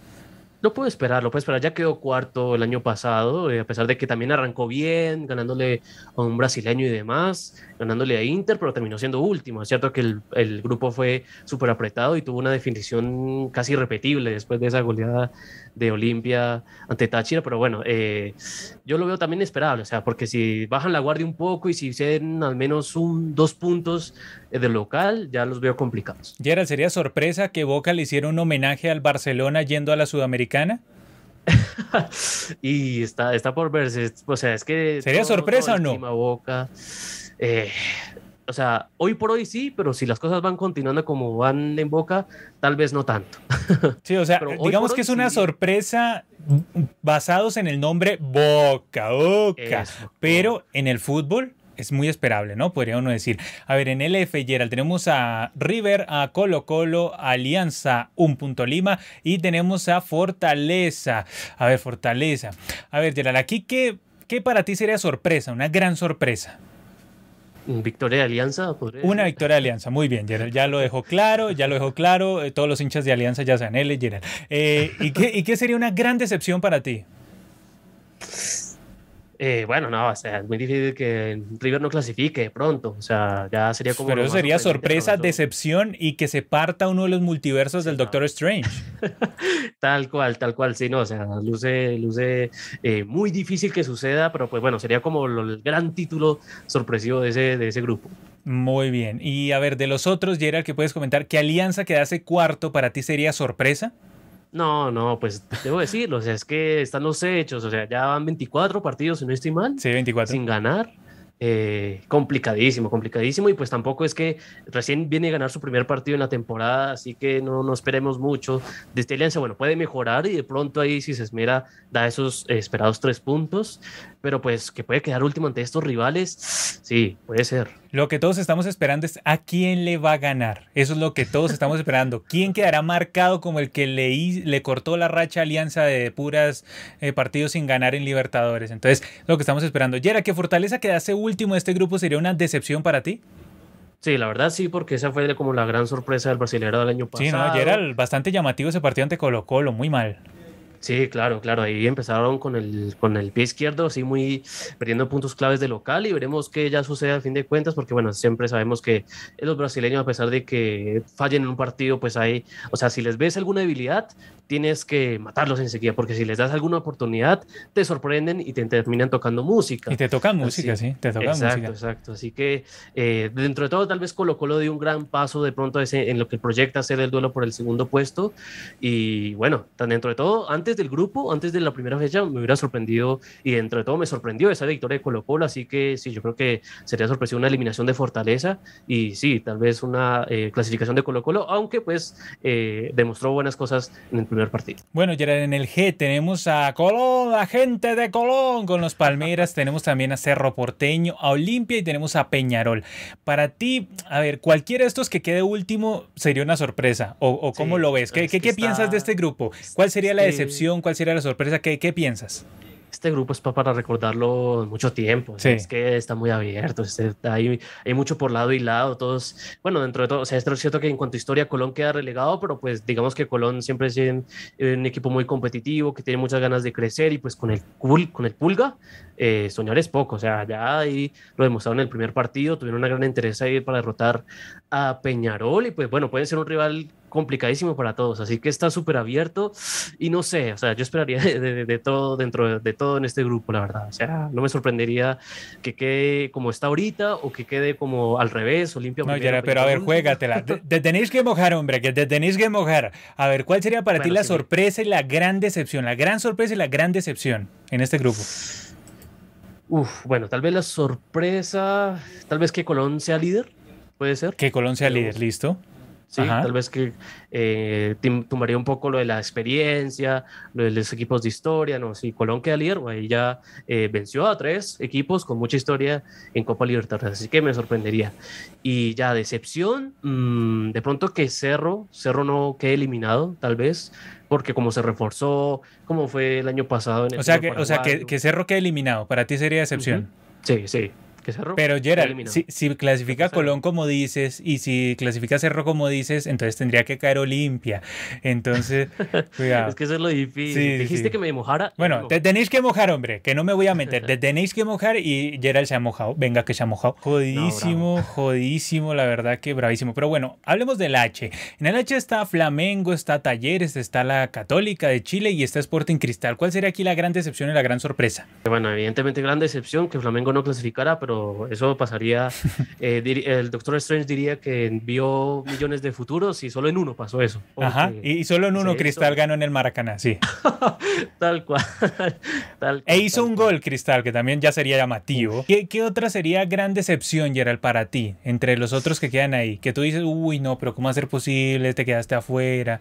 Es ¿Mm? que da la coincidencia que ambos, o sea, a excepción de Flamengo, eh, todos vienen complicadísimos en sus torneos y pues no se ha visto lo mejor de ellos o sea, tuvieron mucho, un 2021 mucho mejor del 2020 que están teniendo todos estos tres equipos. Así que eh, tal vez por lo que se espera de ellos y un poco y por capacidad económica, yo creo tal vez sería un poco más decepción que Católica no clasificara y que de pronto eh, se le metiera ahí Cristal o Talleres. Está bravita la Católica, ¿eh? Paulucci está con las horas contadas. Casi, casi sí, a pesar de que no hace mucho salió campeón, pero pues así es la cosa con estos equipos. Así es la cosa. Y gran sorpresa, yo creo que Cristal no quedase cuarto, o tú estás en contrario a eso. Puede ser, puede ser. O sea, es que no, ni siquiera es el mismo cristal del año pasado. O sea, es que se ve una, una, un semblante mucho más pesimista lo que podemos esperar de este conjunto. Pero bueno, veremos si recomponen el camino, pero luce difícil. Difícil luce el asunto. Pasemos al torneo fetiche de Gerald, a la sudamericana. Ahora sí me voy a explayar yo. Ahora sí no me voy a contener. A ver, aquí solo pasa el primero de cada grupo. El resto, el resto, pues lastimosamente yo quisiera que el segundo se enfrentara ante el tercero que venga de la Libertadores, pero no es así porque a la, a la Conmebol no le ha llegado el parche actualizado de UEFA. Entonces, entonces por eso no, no han hecho primero en G Sports. Llegar primero en G Sports, saludo de G Sports, eh, pero no, todavía no le ha llegado a la Conmebol ese parche. A ver, en el grupo A. grupo A tenemos a Barcelona, Lanús, tenemos a Metropolitanos, el equipo de eSports y tenemos a Montevideo Wanderers. Para mí la gran decepción de este grupo sería que Barcelona no quedara primero. Esa sería la gran decepción. O sea, yo espero que Barcelona quede primero este grupo. O sea, cualquier cosa que sea distinto a eso sería una decepción tremenda. Y pues, a ver, la gran sorpresa que alguno de estos dos haga más puntos. O sea, Metropolitanos o Wanderers. No, no espero nada de ellos y pues nada están haciendo. Sí, solo peleas. Wanderers al menos te ofrece una pelea. Metropolitanos ni sangre tiene. Entonces, pues digamos, te complica bastante el asunto. Aunque, que sí, Metropolitanos empató con Lanús. Al menos tuvo Sí, él al menos aparece aquí. No se regaló en Venezuela. Pero me reafirmo, si aquí no avanza Barcelona, sería una tremenda decepción, tremenda decepción. Si cualquiera de los otros avanza, será una sorpresa grande, grande. Hasta Lanús. Hasta Lanús, porque está un momento raro Lanús. Está en un momento raro Lanús. Grupo B, que tenemos a Cuya, va, toca música, tenemos a Racing de Gago, tenemos también a River Plate, pero el uruguayo, tenemos a Melgar de Arequipa. A ver, aquí la gran sorpresa para mí sería que no avanzara Racing como primero, para mí. Exacto. Sí, o sea, si llegase a avanzar Cuyaba como primero sería, o sea, la sorpresa grandísima, la gran decepción que Racing no avanzara como primero. Si Racing aquí no avanza como primero sería una decepción tremenda. ¿Y a Melgar, cómo lo ves? ¿Lo ves dando pelea aunque sea? Dando pelea pero quedándose, porque es que tristemente aquí solo avanza el primero, o sea, Melgar podría incluso aspirar a un segundo lugar como le sucedió en la Sudamericana anterior, pero es que el tema es que Gerald solo avanza uno, pero por, vuelvo y digo, la gran decepción que Racing no quedara primero y la gran sorpresa que Cuyaba avanzara como primero, porque Cuyaba, pues todo bien, vienes del Brasileirao, lo que quieras, pero a ver, no eres ni Sao Paulo, no eres ni Flamengo, no eres ni Palmeiras, no eres ni Mineiro, no eres, o sea, todo bien contigo. un par de partidos mal y descendía el año pasado. Por eso, Cuyaba estuvo al borde. Es que en Brasil juegas al borde y tocas música. Me estoy quemando y estoy balando. O sea, en Brasil los Simpsons sintetizaron muy bien cómo es vivir en Brasil. Me estoy quemando y estoy balando, básicamente. En el grupo C tenemos a Banfield, la Unión La Calera, a la Chatoleí, tenemos a Santos. A ver, difícil el arranque de Santos, hay que decirlo, el Santos de Bustos, del ex técnico de Barcelona de Guayaquil. Y a ver, para mí sería una gran sorpresa que Banfield avanzara como primero acá. O sea, como se está dando hasta el momento, sería una gran sorpresa y grata sorpresa que Banfield, que el taladro taladrara al resto a los otros tres y que avanzara, ¿sí? Y sería un paso importante. Sí, y sería, y sería una terrible decepción que Santos aquí no ganara el grupo. O sea, una decepción junto a sorpresa, las dos. Pero el hecho de que Banfield taladre a los otros tres, para mí sería pues, una cosa loca. Bueno, y que la Chatoleí de pronto se ilumine y que de primera sería, digamos, partir uno de los mundos eh, del Doctor Strange. o sea, a mí sería partir uno de los mundos del Doctor Strange. De los que no hablo, pues ya saben, no espero nada. A ver, que lo mismo hizo Gerald en la Libertadores. A ver, en el grupo de... No digo mentira, no digo mentira, no digo mentira. En el grupo de están Sao Paulo, Wilstermann, Everton Gun y tenemos a Jaxcucho. Es un grupo, en un grupo de escudos llamativos, ¿eh? A ver, hay que decirlo. Y de equipos, pues con sus apodos, Everton Weón, Ajax Cucho. Aquí la gran sorpresa, al mismo tiempo decepción, sería que Sao Paulo no quedara primero. No quedara primero. O sea, aquí sería una sorpresa, nivel como para incendiar el Morumbí, básicamente. nivel, nivel, ese nivel. Y que también sería gran sorpresa que Ajax Cucho por ahí quedara segundo. Eso para mí sería una sorpresa tremenda, o sea, tremenda, y que incluso llegase a competir ahí, pero no. O sea, arriba de Everton y Will Bilster. Sí, sí, sí, podría estar por ese lado. Entonces, digamos que la gran decepción sorpresa que, que Sao Paulo no, no avanzara como primero. Y obviamente sería una sorpresa a nivel Doctor Strange que, que se parte uno de los mundos de Doctor Strange, que uno de los tres, tanto Bilsterman, Everton Weón o Ajax Cucho, llegase a quitarle el primer puesto a Sao Paulo. Vuelvo y digo, sería para Incendio del Morumbí. O sea, no creo que dé para menos, no creo, bueno, da para algo similar a la final de la Sudamericana 2012 fue, donde entraron a encañonar jugadores en el entretiempo. Más o menos, por ahí. sí, sí una, una final bastante llamativa, donde Rogerio Ceni no le importó nada y alzó la copa. Bueno. Un tierno, Rogerio, sí. Siempre fue un tierno. A ver, grupo E, tenemos al DIM, a Guaireña, este equipo que parece como escudo Digimon. Tenemos también al Inter de Porto Alegre y al 9 de octubre, todos empatados, ¿eh? Está empatadito, está, está reñido aquí. Yo diría que la gran sorpresa es que no quedara primero el Inter en este grupo. O sea, eso sería una sorpresa. Le toca. O sea, es que sí. Y obviamente al mismo tiempo sería decepción. Ahora, cualquiera de los otros tres, vuelve y digo, que le pelee y le quede primero, eso sería la gran sorpresa del grupo. yo creo que la gran sorpresa, gran, gran, es que de pronto Guaireña quedara por ahí segundo o que compitiera para, para conseguir el primer lugar. Eso sería una sorpresa, pero colosal, con todas las letras. Sí, lo de Guaireña estuvo interesante, equipo entusiasta, pero problemitas en defensa, también hay que decirlo. Grupo F con Goyanense, tenemos a Defense and Justice for All, tenemos a, eso es un Puma, ¿no? Uh, Gerald, al final es un puma de Antofagasta. Sí, el puma. Yo diciéndole que león marino y es un puma. Qué pena con ustedes, pero es que es el antipoder. Y como siempre he dicho, un gran antipoder, Gerald, conlleva una gran irresponsabilidad. Exactamente, muy bien, ya estamos conectados. El cuarto ahí es Liga de Quito. Para mí la gran decepción es que Liga de Quito quedara cuarto. O sea, que quedara cuarto de este grupo y, que, y que, quedara pues totalmente depauperado. Sobre todo porque pues al frente sí tienes un campeón de Sudamericana como Defensa en Justice for All. Pero a ver, maestro, tendrás que ganar en algún momento. Aquí digamos que la gran sorpresa para mí sería que Goyanense quedara primero. Eso sería para mí la gran sorpresa acá. Que defensa no avanza. fuerte, viene fuerte. No, no, sí, todo bien con Goyanense, está todo bien contigo, pero defensa en Justice for All, o sea, tiene un proceso, tiene un estilo. Ya es campeón, tiene dos estrellas. Por eso, te puede gustar más o menos, pero tiene un estilo. El otro también, pero pues a ver, ya, ya eres campeón de Sudamericana, campeón de Recopa, defensa en Justice for All, te tienes que hacer sentir. Entonces, el hecho de que Goyanense avanzara como primero ahí, para mí sería una sorpresa tremenda, tremenda. Sí, y, y, pues obviamente también yo espero que Defensa y Justicia sea el primero ahí. Y vuelvo y digo, la gran decepción sería, uno, que Liga de Quito quedara última, que sería una decepción en el corazón.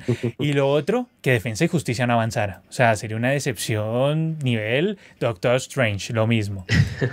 Grupo G, con se hará o no se hará. Tenemos al equipo de Poseidón, a la Guaira Mecánica, tenemos a General Caballero y tenemos a Independiente. Arranque difícil para el equipo de Avellaneda. A ver. Claro, sí. Aquí. Partimos duro. Sí, aquí lo que yo espero es que Independiente avance. Si Independiente no avanza, sería una decepción, pero tremenda tremenda si no avanza. Porque, a ver, todo bien con Ceará, es un equipo brasileño, pero Ceará es el que, Gerald, ¿de qué quedó? ¿De 13, 15 en, Brasil? O sea, por favor. 12 por ahí, sí. sí. O sea, no estás jugando, vuelvo y digo, no estás jugando ante Palmeiras, Flamengo, Mineiro, nada de eso. No estás jugando ni siquiera ante el Inter. O sea, ni siquiera ante el Inter estás jugando, que el Inter está bajito estos días, pero, pero bueno, ni siquiera ante el Goyanense, que está más fuerte, ¿sí? Entonces, a ver, yo espero que mínimo Independiente, por favor, avances ahí. Si se hará, llega a avanzar ahí como primero, sería una sorpresa un sorpresón para mí. Aparte porque Independiente es doble campeón de Sudamericana. Ten respeto por ti mismo. Como dirían en Argentina, rescatate, papá, rescatate. A ver, en el grupo H tenemos a Fluminense, toca música, tenemos a Yuyu, agárrate. Tenemos a Unión de Santa Fe y tenemos a Oriente Petrolero. La gran sorpresa aquí sería que Junior quedase primero del grupo. Para mí sería una sorpresa, pero sorpresa más a nivel. más, que, más que Oriente. Más, porque es que los otros no lo, o sea, a Oriente no lo veo compitiendo. Entonces yo te hablo de los que veo compitiendo, Oriente no lo veo compitiendo. O sea, a eso me refiero en cada grupo, que no veo, a los que no veo compitiendo, directamente no nombro, ¿para qué? Sí, entonces eh, a Oriente no lo veo compitiendo, aparte es uno de los equipos de Bolivia que casi siempre le va mal en los torneos internacionales, entonces no lo veo compitiendo ahí. el cruceño. Sí, sí, es que te complica, ¿no? Te complica. Ah, recuerda, Yara, una cosa es ser cruceño y otra es ser sucreño. Eh, ah, hay diferencias, cuidado. Aquí es, este es cruceño. sí, porque el Independiente Petrolero es sucreño. ¿Sí? Entonces son distintos. Sucre, Santa Cruz. A ver, en este caso, a ver, si eh, perdón, Flamengo iba a decir, eh, Fluminense, es que estoy en modo Libertadores. Si Fluminense no llegase a quedar primero aquí, sería una decepción tremenda, tremenda. O sea, está llamado, está llamado. Estuvo a punto de entrar a grupos de Libertadores. Y la gran sorpresa es que Junior o también Meta Unión que uno de los dos le quita ese primer puesto a Fluminense. Sería una sorpresa grandísima, pero yo veo como más sorpresa a Junior porque es un equipo colombiano, ¿sí? O sea, en cambio, Unión puede tener todos los problemas del mundo, lo que sea, pero sigue siendo un equipo argentino, así sea un equipo argentino mediano. Eh, te compite y te hace te compite, te hace sufrir y te puede sacar. Entonces, la gran decepción, que se caiga Fluminense. La gran sorpresa, que Junior o Unión que hacen como primeros en ese grupo. Listo, entonces pasamos así en limpio. Muy bien, aquí llega y dice Francisco Chinchilla, pero las selecciones top de Europa a cada rato se enfrentan con selecciones malas de Europa y acaso bajan el nivel. Cierto, muy cierto, pero también por en la Nations League de Europa tienen divisiones. Entonces, digamos que eso les, eso les equilibra los niveles. Tampoco es que siempre las vas a tener Alemania, Lituania o esas vainas. No, no, no vas a tener esas cosas. Emiliano Roche activa el antipoder. Muchas gracias, Emiliano, por activar el antipoder. Y dice: Hola chicos, ¿por qué no hacen directo en Twitch? A ver, lo que pasa es que la falta de personal nos perjudica a veces, pero eh, en algún momento lo solucionaremos, tú tranquilo. Simplemente cuando encendamos, ahí te llamamos, ahí pegamos el grito. ¡Eh! Estamos aquí. Sí, básicamente eso hacemos. Manotif dice: ¿Qué opinan de Peñarol en los Libertadores este año? Ya lo comentamos, estaba complicado, arrancó mal. Tiene que mejorar porque si no tiene cara de cuarto, ni siquiera de tercero, porque el grupo es muy difícil. Aquí César. Muy desarmado, muy desarmado. Muy bravo lo de Peñarol. Porque, a ver, venden todo, hacen plata, pero no reinvierten en el fútbol. Y en el fútbol siempre hay que reinvertir. Eso tiene que ser una máxima. Aquí César es una por esperando el grandioso PSG de la Brandoneta. Eh, te quedarás esperándolo. A ver, Aquí eh, Gabriel Steven dice, jaja, y Perú y sus clubes meme, Huanca Múnich, Ajax Cucho, ojalá vuelva el dios binacional a la Libertadores a romper récords como Alianza Lima lo hace este año. Sí, la verdad es que Perú pues nos da demasiado y le damos muy poco. Sí, tenemos que volver allá porque nos da demasiado, eh, nos da siempre material, porque es que incluso existe un club que se llama Perú San Germán. Entonces, pues digamos, desde ahí tú arrancas con unos equipos que son bastante llamativos, bastante llamativos que tú llegas y dices, pero qué nivel de creatividad, Huanca, Múnich, Ajax, Cucho, Dios binacional, así, o sea, tenemos, tenemos todo, toda, una, toda una alta gama de, de, equipos llamativos. Aquí dice Gabriel Steven, oye Brandon, ¿por qué no pusiste el meme de Caracas en tu video? Era de los mejores. Es para no quemar, vamos turnando, ¿sí? Vamos turnando, es para no quemar. Hay que rotar, hay que rotar la rotación para, para que no, no, haya sobrecarga de memes. Hay varios partidos por delante también. Aquí dice Nico, Defense and Justice for All, dice, se dieron cuenta que Uruguay y Perú son las únicas ligas que sumaron cero puntos en la primera fecha de ambas copas continentales, hasta Venezuela sumó, oye Gerald, sí es cierto, no, no me había detenido a pensar eso, ¿qué tal? Uy, sí, bueno, de pronto se esperaba un poco por parte de Perú, como había sido su tendencia. Uruguay de pronto podía agarrar un punto, pero bueno, de pronto ahí no sé si estoy mal. ¿Jugó todos los partidos de, de visitante, los uruguayos? O sea, me hace que. Mm, sí. Ah, no, mentira, River jugó de local contra Racing y ahí. Claro, ese fue el único, porque el otro, pues eh, Peñarol sí jugó contra Colón, allá en Argentina. Nacional jugó ante Bragantino, allá en la Bragancha Paulista. Y eh, tenemos a Montevideo Wanderers, ¿no? Que jugó, que, jugó ante el gol olímpico del Quito Díaz, sí, jugó ante el gol olímpico del Quito Díaz. Pero, pero Estaba complicada, pero pues sí llamativo también que queden en ese registro negativo, donde pues bueno, tampoco es mucha sorpresa, como han demostrado últimamente, pues tampoco es para caerle a los peruanos, pero es que es así, se ven los resultados y, y en cuanto al nivel internacional han quedado muy mal en los últimos años. Sí, eso es bravo, es bravo, el asunto tiene que mejorar, pero esto lo decimos todos los años y nunca mejoran, simplemente se vuelve meme ya. A ver, Francis Gaming dice aquí, el único buen partido de Melec fue contra Flamengo 3-2, Copa Libertadores 2012. ¿Será que Melec se encamina a ser la segunda Sheila Lima? Como le dicen algunos odiadores de Alianza Lima, le dicen así al equipo íntimo de la victoria. Gerald, ¿tú crees que corre ese camino Melec? A mí se me parece más Melec a Millonarios que Alianza Lima. el escudo, los colores, es muy grande adentro, pero afuera no existe. Comparten, comparten apodos, sí. Eh, eh, sí, lo veo más por como un, grupo de, o sea, haciendo un papel a los millonarios de pronto, o sea, que, de pronto se manda su par de victorias de local, pero luego afuera no suma nada y termina siendo tercero, de pronto ahí. Lo, veo, lo veo acabando ahí, aunque por el grupo está un poco llamado a ser el segundo, pero, o sea, no, no tiene un Independiente y un Corinthians al, al, frente, como una vez le tocó a Millos, pero está, está como está ahorita en los últimos partidos, eh, no es tan sorpresivo que pueda terminar así Emelec. Sí, sí, sí, o sea, el tema con este equipo ecuatoriano es que es muy similar a Millonario. A mí siempre se me ha hecho muy similar a Millonario. El escudo, los colores, muy grande adentro y afuera, se le complica todo. Entonces, de hecho, Millonarios no le ganó una final de Merconorte a Melec. Creo que fue así. Eh, sí, sí. Exactamente. en regla, el, último, el único título internacional que, que tiene Millosi. Uno de esos títulos legales, más no legítimos. Muy bien. Ahí. Bueno, sí. Muy bien, Gerald. Con esto cerramos. Como siempre, gracias por estar una vez más aquí en el Antipoder. Antipoder muy divertido, debo decir, la pasé muy bien, Gerald. No sé cómo lo habrás pasado tú, pero yo por lo menos la pasé muy bien. No, sí, siempre esté Ajax Cucho, siempre hay diversión. Ah, bueno. Así que, eh, no, genial, genial ahí participar, ahí mojándonos, como decías, eh, al, estilo español para ver qué son nuestras apuestas, nuestras sorpresas, nuestras decepciones de las copas. Y bueno, interesante toda esta trama House of Cards que hay alrededor del Mundial y FIFA. Así que bueno, sí, súper motivado para ver qué sucede de aquí en las últimas semanas. Y aquí estaremos pendientes para todo ver las acciones y demás de las competencias y demás que tenemos. Así que gracias por la invitación y gracias por su participación. Recuerden que esto es Palabra de Gol, aquí adoramos el balón y como siempre, hasta la próxima.